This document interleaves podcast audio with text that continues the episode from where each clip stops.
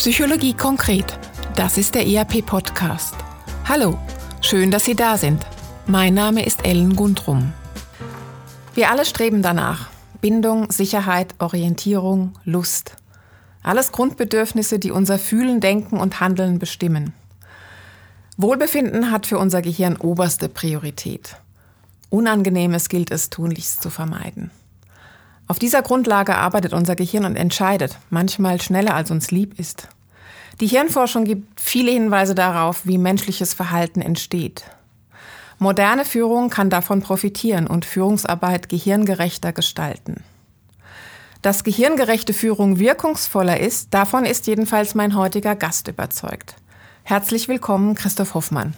Ja, ganz herzlichen Dank, dass ich hier sein darf. Hallo. Christoph, du bist Arbeits- und Organisationspsychologe am IAP. Du bist Berater und leitest den Studiengang CRS Leadership Basic. Und du bist Experte für Führungsentwicklung und Führungscoaching. Kürzlich ist dein neues Buch Gehirngerechte Führung erschienen. Christoph, was genau meinst du mit gehirngerechter Führung? Ja, gehirngerichte Führung bedeutet in erster Linie, äh, dass wir uns als Führungspersonen bewusst werden, wie die Mechanismen im Gehirn funktionieren. Und dass wir diese Prinzipien, und es gibt ein paar wenige davon, in unseren Führungsalltag integrieren. Wenn ich von äh, Prinzipien spreche, dann meine ich zum einen mal, dass der Geist und Körper ständig sich gegenseitig beeinflussen. Also wir sind in einer Abhängigkeit von dem, was wir denken, von dem, was in unserem Kopf geschieht und dem, was unser Körper hergibt und wie wir uns verhalten können. Und ja, mit diesen Emotionen zu gehen und aber gleichzeitig auch reflektiv ähm, mit diesen Fragestellungen in Bezug auf unsere Emotionen umzugehen, das bedeutet, bedeutet gehirngerechte Führung. Mhm. In deinem Buch beschreibst du ein neuropsychologisches Verhaltensmodell, was wir zur Analyse nutzen können. Kannst du dazu noch kurz was sagen? Ja, das Modell versucht so die Komplexität des menschlichen Verhaltens äh, zu reduzieren und es soll eigentlich dienen als einfaches Tool, um Situationen mit Menschen in der Führung besser zu analysieren aber auch um Teams besser analysieren zu können oder ganze Unternehmenseinheiten. Und ähm, das Verständnis hierfür ist, dass wir in unserem Gehirn zwei Prozesse haben. Das sind einerseits die ganz schnellen limbischen Prozesse, die sind, äh, die sind sehr unflexibel, aber ultraschnell, basieren weitestgehend auf unseren Erfahrungen, ich nenne das so das kognitive und emotionale Erfahrungsgedächtnis. Und auf der anderen Seite gibt es die sehr langsamen äh, Prozesse im, im Kopf, im Stirnhirn, im präfrontalen Kortex. Die dienen uns dazu, Situationen zu reflektieren, bewusst zu handeln und auch bewusst Probleme zu lösen. Und das ist sicher sehr hilfreich, wenn wir als Führungspersonen in der Arbeitswelt agieren. Diese äh, psychischen Mechanismen ähm, stehen immer auch schon im, ähm, im Einklang mit uns, äh, mit unserem Körper. Und deshalb ist es hilfreich, wenn Führungskräfte das reflektieren können und ein bisschen wissen, was sie damit anfangen. Noch ein weiteres Thema, was in diesem Modell vorkommt, sind so die Grundbedürfnisse des Menschen. Hierfür äh, beziehe ich mich auf ein Modell von Klaus Grave. Es sind die Prozesse von, äh, von Sicherheit und Kontrolle. Es sind Prozesse äh, von den Beziehungsgestaltungen, von der Bindung, aber auch dem Selbstwert und nicht zuletzt zu vergessen in der Arbeitswelt der Lustgewinn oder der Lusterhalt. Nicht im Sinne von äh, Lust, wie wir es sonst kennen als Begriff, sondern die Lust, etwas zu tun, kreativ zu sein, weiterzugehen, innovativ zu sein, etwas auszuprobieren. Und wenn wir diese Prozesse bei Menschen genauer analysieren, dann kann Führungsarbeit sehr wirkungsvoll werden. Wenn wir diese Erkenntnisse aus der Neuropsychologie nutzen für unseren Führungsalltag, ähm, und du hast jetzt viel beschrieben, was dann dort passieren kann, Was genau kann gehirngerechte Führung besser und, und wie kann ich das umsetzen? Also kannst du uns ein Beispiel geben? Ja, ich denke, so die Erkenntnisse aus der Neuroforschung sagen, dass wir erst einmal als Menschen sehr aufmerksam sein sollen. Aufmerksam nicht nur unserem Gegenüber, sondern aufmerksam auch uns selbst gegenüber. Das heißt, sich selber zuzuhören.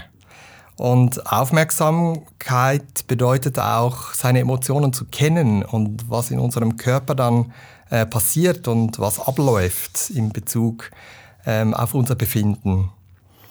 Ähm, eine Führungsperson kann also gut zuhören, aktiv zuhören, kann auch sich selbst reflektieren und versteht die Prozesse, die äh, vor sich gehen.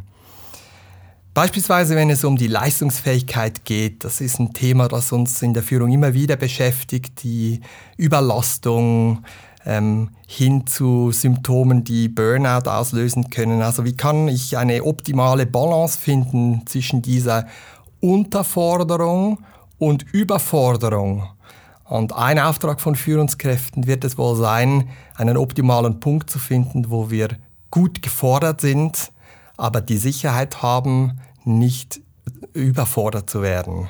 Und ich denke, das ist so ja, etwas ganz Konkretes, wenn es ähm, um die Leistungsfähigkeit unserer Mitarbeitenden geht. Und natürlich auch von uns selbst. Mhm.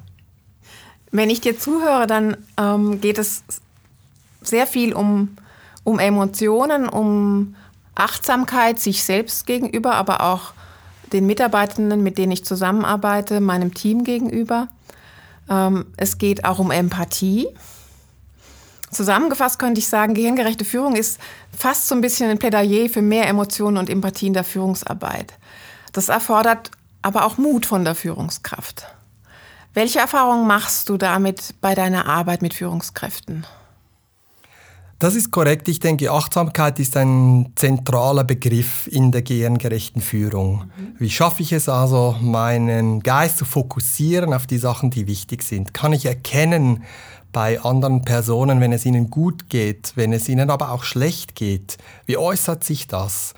Äh, Achtsamkeit hat sehr viel mit Erkennen der Befindlichkeit des anderen ähm, gegen, des Gegenübers.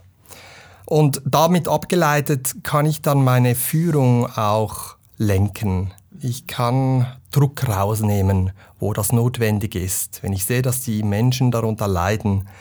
Ich kann selbstverständlich mit meiner eigenen Aufmerksamkeit auch meine Resilienz stärken. Ich kann früh genug erkennen, wenn ich gewisse körperliche Symptome habe, die mir nicht gut tun. Was kann ich da tun? Und wenn ich das bei mir erkenne, dann kann ich das auch bei anderen erkennen und frühzeitig eben Maßnahmen einleiten. Dazu gehören viele Techniken wie Feedback, wie äh, Potenzial entfalten. Also was machst du gut? Worin bist du stark? Was kannst du? Und weniger, oh, wo hat es ein Defizit? Wo sollst du dich noch entwickeln? Was musst du lernen? Mhm. Und diese Mechanismen haben sehr viel mit eben Aufmerksamkeit zu tun. Nicht zuletzt ist es auch die Beziehungsgestaltung. Das heißt, ich als Führungskraft baue eine Beziehung auf, eine Bindung zu dir. Und wenn diese Bindung nachlässt, wenn ich merke, dass der anderen Person schlecht geht, weil sie mehr Aufmerksamkeit braucht, dann kann ich Gegensteuer geben. Ich kann echte Wertschätzung, Anerkennung ähm, vermitteln, mir gegenüber, aber auch den anderen Personen gegenüber. Und wie du angetönt hast, das hat mit Empathie und Mitgefühl und Achtsamkeit zu tun. Damit ich mich als Führungskraft darauf, darauf einlasse, braucht es ja auch eine gewisse Führungskultur in der Organisation. Also Führung prägt ja Kultur in einem Unternehmen und umgekehrt. Und die Kulturen sind unterschiedlich in den Organisationen. Ist es so, dass du in deiner Arbeit mit Führungskräften dort mit diesem Thema eher mit offenen Armen aufgenommen wirst oder gibt es auch kritische Stimmen, die sagen, das geht so bei uns nicht? Ja, wir sind in einer Gesellschaft, in dem Unternehmen noch sehr oft nach diesen alten Paradigmen arbeiten, die da heißen Hierarchien, Druck ausüben, Aufträge geben, äh, Leistung erbringen, Leistung, so dass wir ähm, in der Firma äh, ein Value generieren können. Und das erzeugt bei Mitarbeitern sehr viel Druck. Von daher ist es gewohnungsbedürftig für viele Führungskräfte, sich mit diesen Soft-Themen auseinanderzusetzen und sich ernsthaft hinzusetzen und zu überlegen, wann geht es mir denn gut? Was mache ich gerne? Wo bin ich stark? Es geht in diese Ressourcenorientierung und die löst natürlich im Gehirn sehr viele Kräfte frei. Wenn ich also diese Potenziale erstens mal erkenne und zweitens mal auch entfalten kann und eine Führungskraft mir dabei hilft, dann ist das sehr, sehr ähm, effizient und sehr wirkungsvoll. Und natürlich, wenn ich beginne mit Führungskräften zu arbeiten und sage, wir sitzen uns jetzt hier in einen Stuhlkreis und möchten mal über Emotionen sprechen, dann äh, ist das äh, eine schwierige Sache. Von daher ist es ganz hilfreich, wenn ich diesen Führungskräften erstmal sage, ihr müsst das nicht glauben. Das ist evidenzbasiert und es gibt sehr gute Untersuchungen, mhm. kann Ihnen einige Studien vorlegen aus der Neuropsychologie. Dann glauben Sie das eher und sind eher bereit, mal sich mit diesen Themen auseinanderzusetzen. In dem Sinne hilft auch äh, dieser Ansatz von der Neuropsychologie, dass die Führungskräfte äh, schneller gewillt sind, mal zusammen sich Gedanken zu machen, ja, wie können wir eine Kultur aufbauen, die diese Potenziale entfalten und weniger, wie können wir steuern über Druck und über Ziele. Mhm. Gewissermaßen eine gehirngerechte Führungskultur etablieren. Kann man so sagen. Mhm. Ich würde gerne jetzt noch etwas konkreter werden. Als Führungskraft wie kann ich das ganz konkret ähm, in meinen Führungsalltag mit meinen Mitarbeitern, mit meinem Team integrieren? Eine Sache hast du schon gesagt, es geht darum, achtsamer zu sein, sich selber wahrzunehmen, mein Umfeld wahrzunehmen und dann entsprechend mein Verhalten anzupassen. Das ist ein großes Thema. Gibt es so kleine Schritte, in, die ich so in meiner täglichen Arbeit sukzessive integrieren kann oder auch sukzessive mein Bewusstsein stärker darauf ausrichten kann und, und fokussieren kann, um einfach dort Schritt für Schritt vorwärts zu kommen? Ja, ich denke, ein Thema ist so Führungskultur, äh, Feedback-Kultur.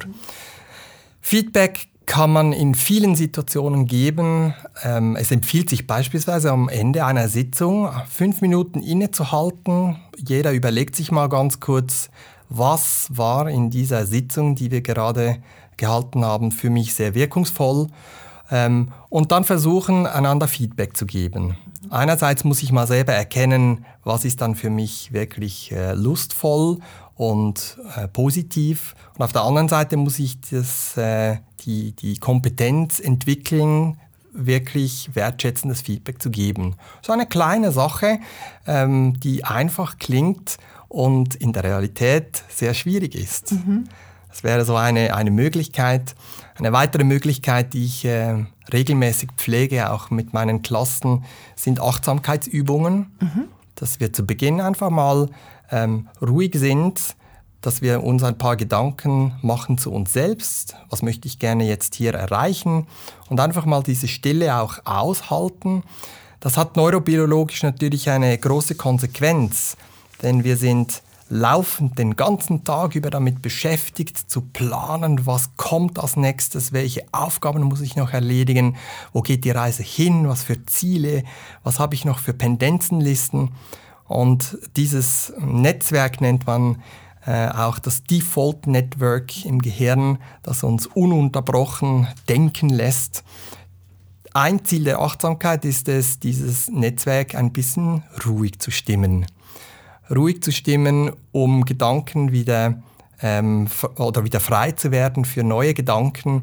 Und so eine Übung, wenn man ein bisschen ähm, gewohnt ist, das zu machen, ist sehr, sehr hilfreich, um effizient arbeiten zu können. Also macht mal eine Pause, macht mal für das Gehirn auch eine Pause, versucht mal äh, nichts zu denken oder einfach rauszuschauen, um den Uetliberg zu genießen. Das ist sehr hilfreich. Was wir ja in der Vergangenheit häufig in unser Privatleben vertagt haben oder gelagert haben, diese Form der Pause machen. Das heißt, du plädierst dafür, dass man das ein Stück weit auch ganz bewusst immer wieder in den Alltag integriert und vielleicht sogar auch gemeinsam mit dem, mit dem Team umsetzt, um eben von beiden Seiten diese Wirkung erzielen zu können. Ja, das ist korrekt. Ich denke, es geht auch darum, als Führungskräfte äh, die Leute ein bisschen aufzuklären. Beispielsweise das Thema Lernen. Wir haben ein neuroplastisches Hirn, das bis ans Lebensende, bis zur letzten Stunde eigentlich möglich und fähig ist zu lernen, sich zu entwickeln, etwas äh, zu gestalten. Und diese Erkenntnis ähm, den Mitarbeitern auch aufzeigen, auch für uns selbst, dass wir in Change-Prozessen äh, berechtigte Widerstände haben, aber grundsätzlich lernfähig sind bis ins hohe Alter. Das ist sicher ein ganz wichtiger Teil. Ein weiterer Teil ist auch zu anerkennen und ja, anzunehmen, dass wir so sind, wie wir sind. Der äh, Eric Kandel, ein amerikanischer Neurowissenschaftler, der im Jahr 2000 den Nobelpreis bekommen. Er hat mal gesagt, We are after all in a large part who we are because we um, what we learn and what we remember. Also im Sinne, wir sind eigentlich ein Produkt unserer Vergangenheit. Wir bringen sehr vieles mit an Erfahrungen, an Wissen. Vieles davon implizit ist uns wenig bekannt. Und das mal so anzuerkennen und daraus vielleicht auch abzuleiten, warum Menschen so reagieren, wie sie reagieren.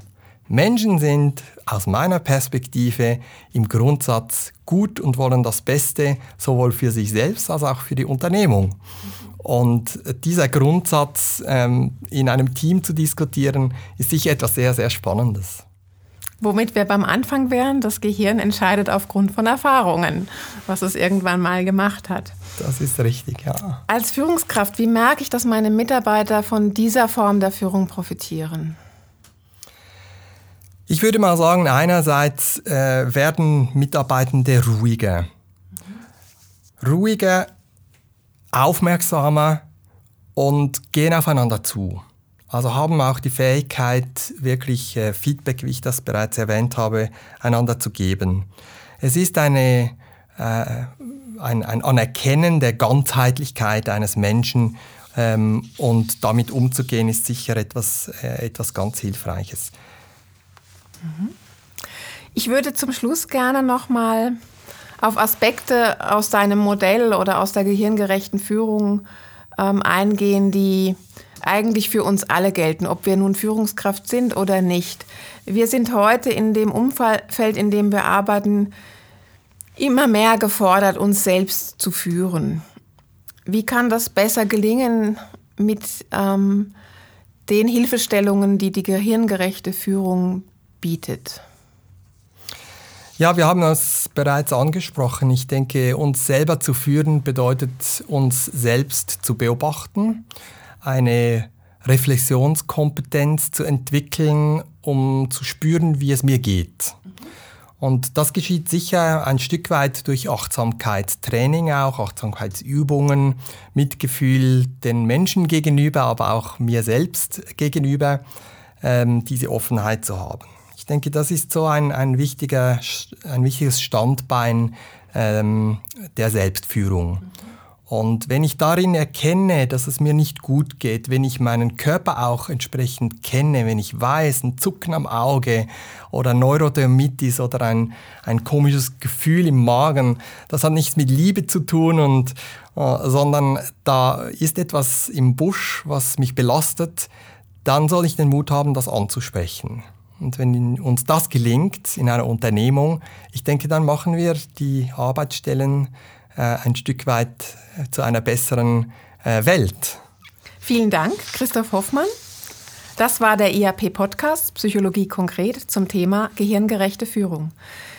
Wie uns Erkenntnisse aus der Neurowissenschaft dabei helfen, Mitarbeitende, Teams, Unternehmen und uns selbst wirkungsvoller zu führen. Schön, dass Sie dabei waren. Wenn es Ihnen gefallen hat, wie Sie Themen und Methoden aus der Psychologie ganz konkret im Alltag umsetzen können, dann hören Sie doch wieder rein bei uns. Wir freuen uns, wenn Sie den IAP-Podcast Psychologie konkret abonnieren und einer Person, die Ihnen wichtig ist, weiterempfehlen. Vielen Dank und bis bald. Tschüss.